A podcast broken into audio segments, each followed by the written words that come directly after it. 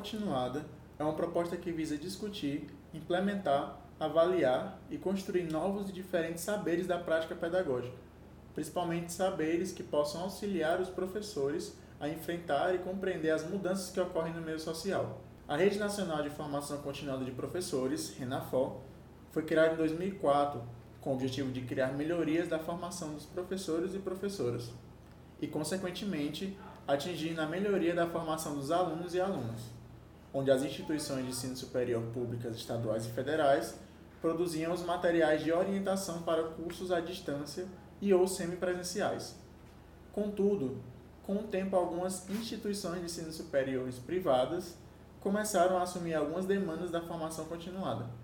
Além disto, múltiplas discussões sobre a utilidade e necessidade da formação continuada começaram a surgir entre os professores que vivenciavam esta formação. No episódio do Vai Ser na Quadra de hoje, nós recebemos a professora Eleni para falar um pouco sobre a formação continuada. Professora Eleni, seja muito bem-vinda ao nosso podcast. E aí, quem é você, professora Eleni, nos Jogos de Educação Física? Então, eu sou Eleni Henrique, como já fui apresentada. Eu sou professora da Universidade Federal do Ceará e trabalho com formação continuada desde 2010 atualmente diretora da, do Instituto de Educação é, Física é, e Esportes da Universidade Federal do Ceará, né? Novidades, hein? Isso é muito importante, dá pra... Tá bom. Olha só o, o peso que nós temos no nosso Exatamente, podcast. a diretora hoje da instituição conversando com a gente. Vou, vou começar ainda a, a, essa nova etapa de direção. Então, para nós começarmos então falando sobre a formação continuada, uma breve apresentação, certo? Vamos apenas introduzir esse tema. Então, na, na sua concepção, o que, do que se trata a formação continuada de professores? Tá, então, se a gente for falar numa definição do que é formação continuada, assim, não existe uma formação única do que, que é formação continuada. Como o próprio nome indica, a formação continuada é uma formação que ocorre após uma formação inicial. Se, a gente fosse, se nós fôssemos falar de um modelo mais, é, de uma definição mais clássica de formação continuada. Mas na verdade a formação continuada que eu acredito, ela é uma formação não continuada no sentido clássico, mas uma formação permanente. Porque nós estamos em um processo de formação ao longo de toda a nossa vida. Mas é claro que a formação inicial, por exemplo, no curso de educação física, ela vai te dar alguns elementos básicos do que a profissão vai exigir. E a formação continuada, ela é algo que vai ocorrer após essa formação inicial no intuito de atender as melhorias das demandas que a gente vai enfrentando e os desafios que vão acontecendo na prática profissional. E essa formação continuada, ela pode acontecer de diferentes formas. Apesar Isso. das diferentes estratégias que são utilizadas, também são diferentes opções de formação continuada. Isso, não só diferentes opções, mas diferentes modelos. A gente tem a, a formação continuada no formato mais é, formal, que eu diria que é a formação estricto senso e lato senso, os cursos de especialização, mestrado e doutorado, essas são as formações continuadas, digamos, mais relacionadas com um teor sistematizado. Existem as formações continuadas com os cursos de atualização profissional, cursos de 40 horas, cursos de 60 horas, de 100 horas. Então, aqueles cursos que ultrapassam as 320 horas já são os considerados cursos é, lato sensu, que são as especializações. E existem as outras formações continuadas é, que são propostas, por exemplo, na área da educação física escolar, propostas pelas secretarias dos municípios, pelo Estado, que são formações que têm modelos mais voltados para os enfrentamentos da prática pedagógica. Então, desses diferentes modelos e estratégias que são adotados na formação continuada, a respeito da sua experiência com a formação continuada, o que você pode nos dizer a respeito? Tá. É, só antes de entrar na minha, na minha experiência com relação à formação continuada, é, a gente tem hoje três, vamos dizer assim, três grandes modelos né, de formação continuada. Tem um modelo mais clássico, que é nessa forma de cursos, é, que muitas vezes são cursos de atualização, algumas pessoas até chamavam antigamente de reciclagem, de reciclagem né? que a gente é que a gente não recicla, né? Que quem recicla é questão de lixo, material, tudo isso aí. A gente tem uma perspectiva crítico-reflexiva, né, no intuito de favorecer que o professor analise a sua prática, faça uma crítica e reflita sobre ela. E a gente tem um modelo mais atual, que é o modelo reflexivo inovador. Né? Se a gente vai analisar, hoje a gente já tem esse nome inovador em várias áreas. Né? A questão de hoje, o, a, a grande, o grande lance do momento é a inovação. Então a gente tem esses, grandes, esses três grandes modelos. Mas na prática, o modelo que ainda hoje é muito evidente é o modelo clássico. É aquele modelo em que a gente tem um professor que tem um determinado saber, um doutor numa determinada área, que muitas vezes é chamado para é, fazer essa formação continuada com um grupo de professores, eu vou falar da minha experiência específica, que é com a formação continuada de professores, onde esse professor ele vai, que é chamado detentor desse saber, e vai passar esse saber para professores, né, no intuito de que eles melhorem a sua prática. Essa é uma perspectiva clássica, na qual muitas vezes essa pessoa que vai ministrar esses cursos, ela não tem esse conhecimento da realidade do, que, na qual os professores vivem, as dificuldades que eles enfrentam. E isso muitas vezes provoca um distanciamento dos próprios professores com essa perspectiva de formação. Já a perspectiva mais é, crítico-reflexiva, ela já está no meio termo, ela consegue compreender que nós precisamos levar em conta as experiências e as práticas dos professores, fazê-los refletir sobre isso para que as mudanças sejam possíveis.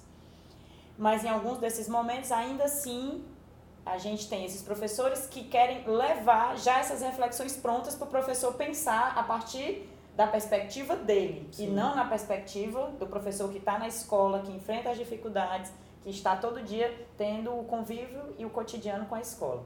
E o último modelo, que é o reflexivo inovador, esse modelo ele avança em relação aos dois modelos anteriores, porque traz esse papel de resgatar na história de vida do professor a trajetória de formação dele, para que ele reveja essa trajetória, veja as dificuldades que ele enfrenta no momento e tente implementar ações de mudança na sua prática. Então, essas são algumas das perspectivas. Eu então, vou falar... a partir dessas três perspectivas, é, que você, nessa experiência de formação continuada desde 2010, resolveu implementar as propostas de formação continuada é, que você propõe aos professores Isso, e professoras. Exatamente, rede. exatamente. Então, desde 2010, quando eu desenvolvi o primeiro programa de formação, que eu chamo Formação Permanente Relacional, eu saio da terminologia de formação continuada, e na época eu estava estudando um autor que é o Francisco Ibernon, que é um autor é, espanhol, e ele trazia o termo permanente. E eu, associado a isso com a perspectiva de Paulo Freire, que também trabalha com a terminologia né, de dizer que a nossa formação ela é uma formação permanente, que não para nunca, que não, não deixa de cessar, porque a gente está em processo de formação é, a todo momento, né? seja nas, nas relações que estabelecemos, seja com a inclusão de novos saberes. Então, pegando tanto a perspectiva de Paulo Freire quanto do Ibernon, eu adotei aí então o termo formação permanente relacional. E aí, por que, que eu trago relacional? Porque o foco principal da formação com a qual eu acredito e eu desenvolvo, ela precisa do caráter colaborativo.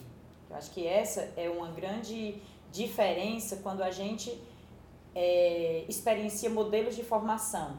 Então, eu parto do pressuposto de que, a partir do compartilhamento de saberes, esses saberes que os professores trazem, não saber que eu levo, nós somos capazes de ressignificar e criar novos saberes de forma colaborativa. Uhum. E aí, para isso, a gente tem algumas estratégias, né? Algumas, é, eu não posso dizer nem estratégias, porque não, não tem nada cognitivamente estabelecido para isso. É preciso algumas dimensões. Uma delas é a constituição desse grupo.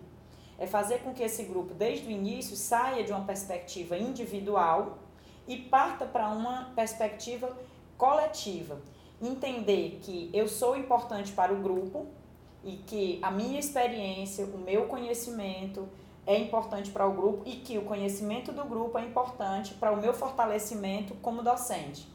Então, essa perspectiva é, ela acontece a partir de várias estratégias, né? da, da compreensão de que o saber ele não se dá de forma isolada, de que ele se dá de forma com, compartilhada, que há a dimensão afetiva, a empatia para que esse conhecimento também ele venha a acontecer. E aí isso faz com que, que o professor leve também essa experiência para a sua sala de aula, para a sua relação com os alunos, e esse processo de transformação ele vai sendo vivenciado e trazido para a formação, dialogado, refletido, compartilhado. Então essa essa dinâmica relacional, ela ganhou esse nome exatamente por isso, porque entender que a formação ela tem esse caráter colaborativo em primeira instância. Um outro aspecto, ela tem que atender às demandas dos docentes. Não adianta eu levar um, um, propostas e modelos distantes e estanques da realidade. Então, o professor é que apresenta essa problematização. Então, um outro ponto da formação é os professores precisam trazer os seus dilemas. Quais são as suas dificuldades? Para que eles reconheçam quais os desafios que eles vão ter que enfrentar e como eles podem utilizar estratégias para enfrentamento destes, desses desafios. E é interessante que eles reconhecem na fala do outro que os desafios são bem próximos. Né? E aí é interessante que ele se identifica e, e diz assim: Poxa, eu não estou sozinho. O colega passa pela mesma dificuldade, o outro passa por essa dificuldade. E eles percebem que cada um tem uma estratégia diferente para resolver a mesma problemática. E aí é onde cada um cresce com a contribuição do outro. E um outro aspecto que é importante é o, a reflexão sobre a história de vida desse professor. O que é que me fez ser professor? O que é que me faz ser professor? Então, que história de vida eu carrego? Então, eles também começam a identificar a identificar a sua história e, se, e perceber a sua história na história do outro. Então, todas essas dinâmicas que vão acontecendo na formação favorecem que o professor ele, ele se reconheça é, como docente a partir também do reconhecimento dos outros. Então, são, essas são algumas das características né, da, da formação relacional. E tem alguns outros pontos, como a contextualização, sempre as dinâmicas são contextualizadas a partir de situações de ensino que a gente vai buscando a partir deles, da prática deles. Então, o foco é na ação docente que ele desenvolve. Então, eu não levo nada externo ao que eles desenvolvem. Isso tudo é criado coletivamente e colaborativamente. O que é muito interessante porque acaba por aproximar da realidade daqueles professores uhum. e aproximar não somente eles, como o próprio conhecimento que, enfim, tem lá. Porque por mais simples que possa parecer, é, as coisas elas não são iguais em todos os lugares. Elas são diferentes porque as pessoas são diferentes e elas têm história de Isso. vida diferente. E, os alunos são diferentes, né? Isso. São os alunos. Os professores, os alunos, todos são diferentes e participam de um ambiente diferente. Uhum. Então é realmente muito interessante isso. E trazendo um pouco de um exemplo prático, por exemplo, das dinâmicas que você acabou falando, um exemplo prático que você dá nas suas formações, o que seria? Pronto, é, eu vou falar de um exemplo de quando, como é que a gente trabalha com a questão das problemáticas. A gente cria, tem alguns instrumentais que nós utilizamos, onde no primeiro momento o professor ele para realmente para escrever tem um tempo para pensar sobre a experiência dele, aí ele vai dizer lá quais são os três principais problemas que ele enfrenta na prática pedagógica dele. Aí em seguida a gente trabalha, sai dessa dimensão mais individual e ele vai para o grupo. Ele vai trabalhar isso no grupo por meio dos círculos dialógicos, que é uma proposta freiriana também. Então ele vai para os pequenos círculos e vai refletir com o coletivo, vai dizer o que é que ele fez lá de anotação sobre a realidade dele, ao mesmo tempo em que ele fala, ele vai também ter a escuta do outro, e aí eles vão identificando nessa reflexão, que é o que a gente chama de co-reflexão, ou seja, eu vou refletir colaborativamente com os colegas, e aí depois a gente parte para o grande grupo para eles trazerem as demandas e encontrarmos a, a, os desafios que a gente, o que é que a gente pode fazer, na verdade, para enfrentar esses desafios. Então, eles vão encontrar estratégias a curto prazo para tentar implementar isso durante o período em que eles voltam para a escola, porque a formação ela acontece é, a cada 15 dias, do, uma vez no mês. E aí, nesse intervalo, o professor ele tem algumas tarefas para ir desenvolvendo na sua prática mesmo. Sim. Nada que ele vá ter que alterar na, na sua rotina apenas algumas coisas que ele vai Mas anotando. Isso acontece ao longo do ano? Ao longo do ano. Sim, geralmente as formações elas são desenvolvidas em módulos temáticos. No, nos primeiros módulos a gente fala do como vai ser a formação, a gente explica que é um modelo diferente, que não é um modelo que a gente está lá para trazer conhecimento e dizer o que eles têm que aplicar. Eles escolhem as temáticas juntos, ainda nesses primeiros encontros, os professores, eles a partir das das problemáticas que são levantadas, eles vão também dizer que temas eles consideram que são importantes para ajudá-los a resolver essas problemáticas. Então a gente define já no início, a partir de uma prática é, colaborativa, o, os temas que nós vamos tratar ao longo dos módulos. Geralmente tem a duração de um ano, né? tem, tem, já, já teve municípios em que eu fiquei dois anos com o mesmo grupo, então a gente tem os primeiros dez módulos e depois, se houver necessidade, a gente continua mais dez módulos. Mas esses módulos são é, apresentados por eles, os temas. E aí nós procuramos materiais, textos e organizamos toda a formação e a cada módulo a gente dá esse retorno também para eles. Tudo aquilo que é feito no módulo, antes do início do próximo módulo, eles têm uma devolutiva. É, um exemplo do que eu falei agora é que esse, no qual eles fizeram um levantamento das temáticas ou do, das problemáticas, no módulo seguinte a gente apresenta quais foram as temáticas que mais saíram, quais foram as problemáticas e quais foram as estratégias que eles apresentaram. Então, os grupos, eu, eu reapresento para eles, a gente retoma isso, discute novamente e vai avançar. Sempre para avançar, a gente volta para o tema anterior. E uma outra estratégia que nós utilizamos são os ateliês de história de vida e formação. Nós criamos pequenos grupos e eles têm um tempo para narrar a sua própria história, ouvir a história do outro.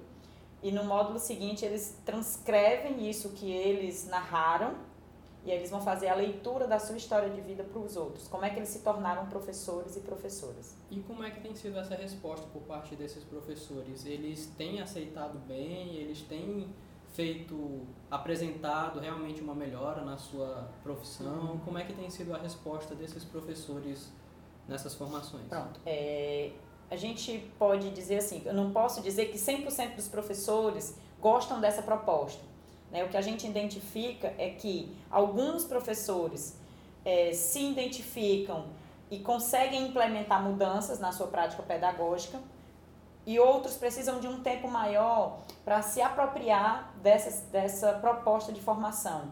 Porque nós estamos muito habituados a uma formação muito técnica, muito tradicional, muito reprodutivista. E quando a gente parte para uma proposta que a gente tem que refletir, eu tenho que trazer os meus problemas, eu tenho que eu mesmo encontrar estratégias. Cada um vai dialogar, vai é, expor o que pensa. Existe uma barreira. Isso, aí grande. é muito mais fácil eu sentar e só ouvir e, e fingir que estou ali, que vou implementar ou não aquilo ali que está sendo dito e eu não vou ter muito trabalho. Porque, na verdade, essa formação, eles têm, sim, um comprometimento é, pessoal no sentido de também estar tá refletindo constantemente sobre a sua prática. E aí é onde acontecem as mudanças. Né? No momento em que eu vou lá, eu tenho um módulo sobre avaliação, se eu faço a avaliação de um modo X, a formação que está ali, eu tenho que trazer algumas experiências novas. Então, eu tenho que implementar lá na minha aula, dizer como é que isso aconteceu, se funcionou, se não funcionou, se foi legal, se não foi legal, se os alunos gostaram, se eles não gostaram. Então, eles trazem isso né, e apresentam para o coletivo. E é nesse momento em que algumas mudanças elas acontecem. No grupo que eu trabalhei em 2010, nós vimos mudanças tanto na dinâmica metodológica, na dinâmica avaliativa e, e como os professores é, se relacionavam com os alunos. Então, eu vi a partir dessas três grandes vertentes. E uma outra, que é a última e essa é muito importante, é a mudança da compreensão do que era a formação continuada. Sim. Muitos só entendem a formação continuada como esses cursos de capacitação, como esse curso que alguém vem e me, e me ensina algo e eu é tenho que implementar. É. Fazer, é. né? E aí eles têm essa compreensão ampliada da formação como algo permanente. Que o investimento ele não é só pelo curso, mas é um investimento também pessoal, na sua, na sua dimensão pessoal, que é inseparável da dimensão profissional. E agora nós vamos ter o depoimento de dois professores do estado do Ceará né, sobre as suas experiências com a formação continuada. Bom dia, meu amigo Atila. Atila, eu já tive é, outras experiências com formações continuadas, né? A, a, última delas foi no município de Russa, certo? E aí tinha encontro mensais, geralmente também o último de cada mês, mas que tinha um viés mais voltado para a questão de organização, é, de eventos, é, de discorrer sobre alguns conteúdos, né? E, mas assim, é, ao longo de um, um ano, é, duas, duas ou três pessoas que foram recebidas como convidados, né? Lembro que era para tratar de assuntos como psicomotricidade, outras de educação inclusiva e alguma coisa com esporte, certo? Mas assim, é, eu queria mencionar que é a primeira vez que eu estou tendo essa experiência é, de, de, um grupo de universidade como o UFC é, vindo para a formação continuada aqui, né, no município de Eusébio. E eu estou achando muito interessante porque é a primeira vez que eu vejo na prática é, esse atrelamento da educação básica com o ensino superior. Porque sabemos que no Brasil há uma lacuna, né? E na verdade essas duas áreas, esses dois campos, era para eles é, se relacionarem, ok? E assim, a, o que é tratado no, nas formações nos dá elementos para melhorar a nossa prática, ok? Porque são assuntos que entendo eu que não são bem desenvolvidos na graduação. E sabemos bem que é um problema é, é, é estrutural na formação de professores no Brasil ainda, né? É, devido a várias demandas que encontramos atualmente, né? E aí, por exemplo, quando você a última reunião tratamos sobre sobre a questão de raça, sobre a lei 10.639, e eu sinceramente como professor, como uma pessoa que me cobra bastante, como pesquisador, não conhecia de fato a lei, nem sabia que existia. Por quê? Porque a escola só trata uma vez no ano, na maioria dos casos, né? Que é no, no dia da consciência negra, certo? Mas assim, tudo que acontece na formação nos dá elementos para transformar nosso cotidiano, ok? E penso eu também que, que essas formações poderiam ser, acontecer de, de, de várias formas, pelo menos duas vezes no mês, não sei, ah, era mais nesse sentido. Beleza, querido?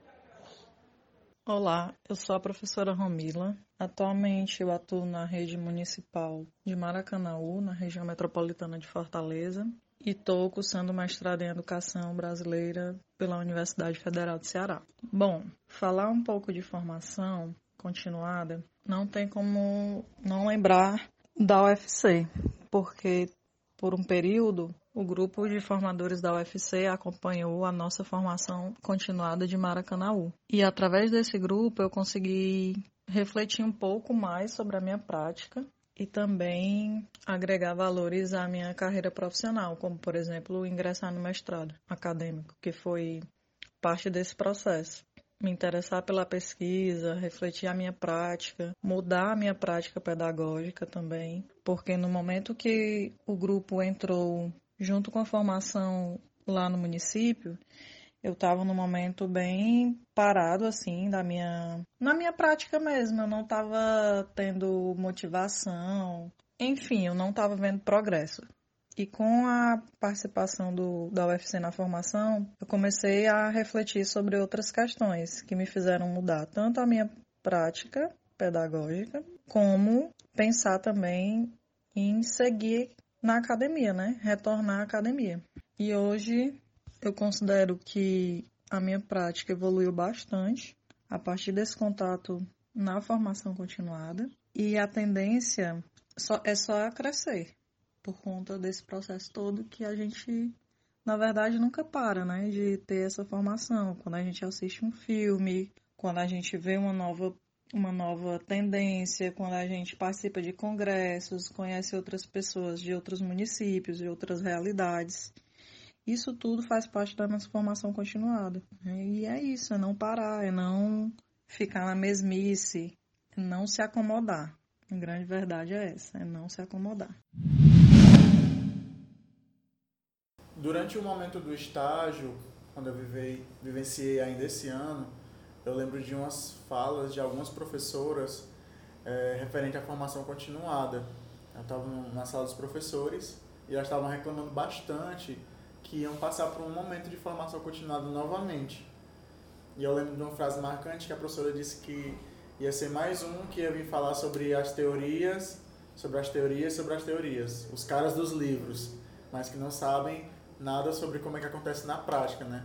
Elas reclamavam bastante que esses professores vinham e propunham essas metodologias sem entender o que era a realidade que elas estavam vivenciando, sem entender como era o contexto social da escola, sem entender como eram os alunos que estavam frequentando aquela rede de ensino. Então, assim, é, essas dificuldades que os professores enfrentam, né, dentro da formação continuada, é, como isso, é possível de, se, de ser sanado? Principalmente pensando que eles são obrigados a estarem lá, né, dentro da formação continuada, principalmente se forem pessoas da, da, tanto da rede estadual como da rede pública, né? Bom, eu penso que assim, algumas das coisas que a gente já discutiu anteriormente, como por exemplo, a formação ela precisa estar atrelada às reais necessidades do professor. É, eu vejo que a partir do momento em que alguém que chega lá e que vai promover esse diálogo com elas e com eles, a partir do que eles enfrentam no cotidiano, isso vai ter mais sentido e significado para eles, do que alguém que vai chegar de fora e vai falar teorias, como você mesmo colocou aí, e, e que não tem nenhum sentido para elas, porque aquelas teorias muitas vezes elas não funcionam na prática. Né? A gente vive uma realidade extremamente diversa nas escolas. Tem escolas que têm estrutura, tem escolas que não têm estrutura, que não tem material, em que falta tudo, e aí você chega lá com alguém que vem de uma escola que tem tudo para falar para uma realidade que não tem nada. Então, é preciso que esse professor ou professora que vai trabalhar a formação, ele parta dessa real necessidade do coletivo, dos professores. E que fale um diálogo que seja possível de ser enxergado por eles e que esse isso possa ser aplicado no dia a dia das relações. A gente tem um documento agora que vai permear toda essa perspectiva de formação, né, que vai ser a base nacional comum curricular. E que obviamente existe uma versão já preliminar sobre a questão da formação tanto inicial como formação continuada desse documento, né? não é algo que foi homologado ainda, mas como é que você imagina que vão ser agora é, essas propostas de, de formação continuada a partir desse documento? Bom, eu acho que não vai mudar muito dessa perspectiva clássica, né? Mas eu, eu penso que alguns municípios podem implementar formações diferenciadas desse modelo. Nós já temos muitas experiências no Brasil. A gente tem uma proposta, por exemplo, que foi o Paideia, que é da, do Rio Grande do Norte, que teve uma experiência muito exitosa no âmbito da formação, com essa perspectiva crítico, reflexiva, colaborativa. É, mas em relação ao documento, eu não vejo muitas mudanças em relação ao que está proposto. Né? Mas a base vai trazer muitas mudanças para a nossa área. E essas mudanças elas precisam ser dialogadas com os professores, que é quem está no dia a dia da escola. Mas em relação a ter é, ideia de que vai ser diferente, eu não posso te informar ainda, porque o, o, o que está proposto no documento ainda é uma perspectiva muito tradicional, muito clássica. Né? E a, a questão dos, dos materiais didáticos, eles entram dentro dessa perspectiva da formação continuada? Geralmente sim. Geralmente quando é o quando tem esses esses lançamentos né, desse material didático, geralmente as empresas que vão confeccionar esse material, elas já têm atrelada a isso uma formação continuada, que é dizer para o professor como é que ele vai usar aquele livro didático. Mas aí eu volto a dizer, é muito uma perspectiva muito tradicional. Entendi. Então, seria novamente ensinar sobre o fazer, né? É, ensinar o que o professor tem que fazer na exatamente. sua prática. E, e o que eu vejo que o nosso desafio hoje, as próprias universidades, é estar tá contribuindo socialmente com outros modelos e outras propostas de formação. E eu vejo que nós da UFC, a gente já vem investindo nisso, a gente tem dentro do Instituto de Educação Física e Esportes esse programa de formação continuada que a gente está aí desenvolvendo com os municípios já desde 2010. E eu, e eu, como eu citei também o exemplo do Rio Grande do Norte, que tem também uma outra proposta. Então, é resistir a esses modelos tradicionais e clássicos numa perspectiva de propor novos modelos de formação. E não esperar que essas propostas, elas aconteçam via governo. No Me Passa um Treino, então, desse episódio, finalmente chegamos.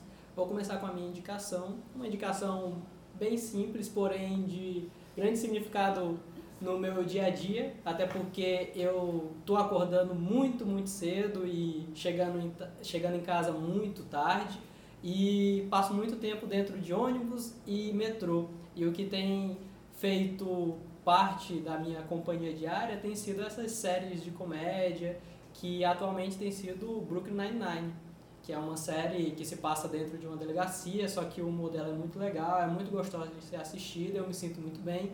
E que fica bom. aí Então a indicação de Brooklyn Nine-Nine, uma série super leve que é muito boa para companhia nesses momentos. Companhia no metrô, no Isso. ônibus, né? Sua companhia solitária. Exatamente. Você e a cadeira. É o que eu tenho. Então, a minha indicação, é, a primeira indicação, eu vou, na verdade eu vou trazer três. Olha só. Três indicações. A primeira é mais uma, uma indicação de tomada de atitude. Eu acho que a gente vive um momento muito individualista, então seria interessante que nós tomássemos atitudes mais colaborativas. né? Eu sempre gosto de pensar que a gente, além de pensar sobre, precisa tomar ações, fazer atitudes mais colaborativas. Isso é a com primeira. obra. E uma outra indicação, eu acho que isso vai mais pra gente estar, assim, se libertar mais no final de semana, fazer uma caminhada na praia, tomar uma água de coco, contemplar o mar. Preciso. né? E, se possível, se deliciar com os sons das ondas, E que é um um som banho, assim maravilhoso, né? Eu E que tome um banho. Tomar um banhozinho. É, um banho eu de acho mar. que eu que vou seguir logo essa indicação da Ellen É. fazer isso, precisando também. Cuidado É. com as manchas de óleo. É, Sério. infelizmente, né? A gente É. tem que se deparar também com isso. Mas E- dá pra aproveitar ainda assim. Dá. Tá. E por último, assim, uma leitura que eu acho que não pode deixar de não pode deixar de, de, de fazer parte, né, é, dessa trajetória do ser docente, ser professor, é uma leitura freiriana. Então eu vou indicar aí o capítulo 3 e 4 do livro Medo e Ousadia do Paulo Freire, onde ele vai tratar das questões do método dialógico e da educação libertadora.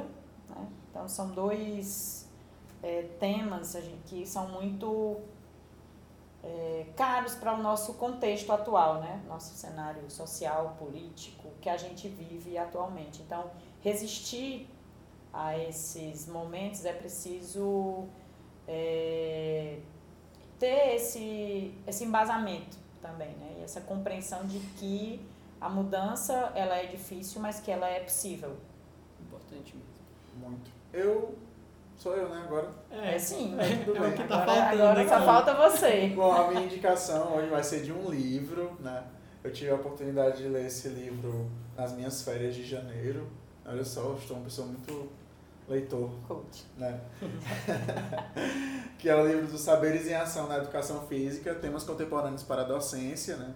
Que é da professora Maria Eleni Henrique, do Rafael Moreira e do José Ribamar, que são os organizadores do livro. E é de 2018, da editora CRV. Né? Eu tive a oportunidade de ganhar esse livro. Né? E uma coisa muito boa, principalmente desse livro para mim, né? É que eu foi a partir dele que eu comecei a participar do grupo de estudos dos saberes em ação, né? que é um grupo que teve a pretensão de elaborar esse livro, né? Então, eu, eu me senti muito contemplado justamente com a leitura dele durante o momento das férias. E também atentar que existem dois capítulos sobre formação continuada dentro do livro, então eu acho que se as pessoas quiserem ter um embasamento melhor, justamente em relação ao episódio, eu acho que a leitura do livro seria uma boa, né? Eu acho que um dos capítulos que eu mais gostei, além das formações, foi um capítulo sobre o surf, que inclusive uma das nossas convidadas, né, É, tá, que foi a. Liana, né, que era proposições e possibilidades pedagógicas formativas para professores em projetos sociais, a experiência com o surf, e foi um dos capítulos que eu mais gostei do livro, né, então, tipo assim, leiam, e uma outra novidade, viu, galera? A gente vai estar sorteando dois desses livros na nossa página do Instagram, então se preparem que nessa semana a gente vai estar divulgando lá na página do Instagram o sorteio desses dois livros. Então, fala pro coleguinha, vai marcando o coleguinha lá, que a gente vai estar sorteando e mandando para vocês.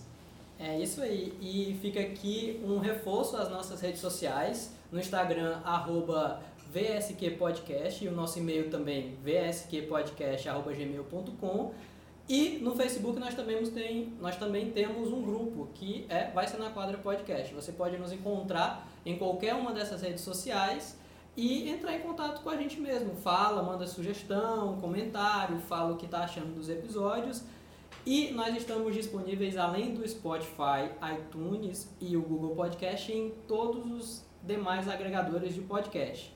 E uma coisa que a gente tem ficado bastante curioso é que Demais. temos ouvintes internacionais. Isso, talk to us. Existem pessoas nos ouvindo na França e nos Estados Unidos. Olha só, a gente já está internacional e estamos muito curiosos para saber como é que o podcast chegou nessas terras tão longínquas, né? Então, se você que está nos ouvindo faz parte de, dessa, desses lugares, manda um alô pra gente. A gente quer saber como é que o podcast Pode mandar um alô em vocês. francês, pode mandar um alô em inglês. Mas só manda um alô, É tá só mandar um certo? alô, fala lá com a gente. Então a gente vai ficando por aqui. Obrigado por nos escutar. Helene, muito obrigado pela Obrigada participação. também. Eu que agradeço essa conversa tão é, agradável. Então a gente fica por aqui. Obrigado. e até a próxima. Tchau. Tchau, gente.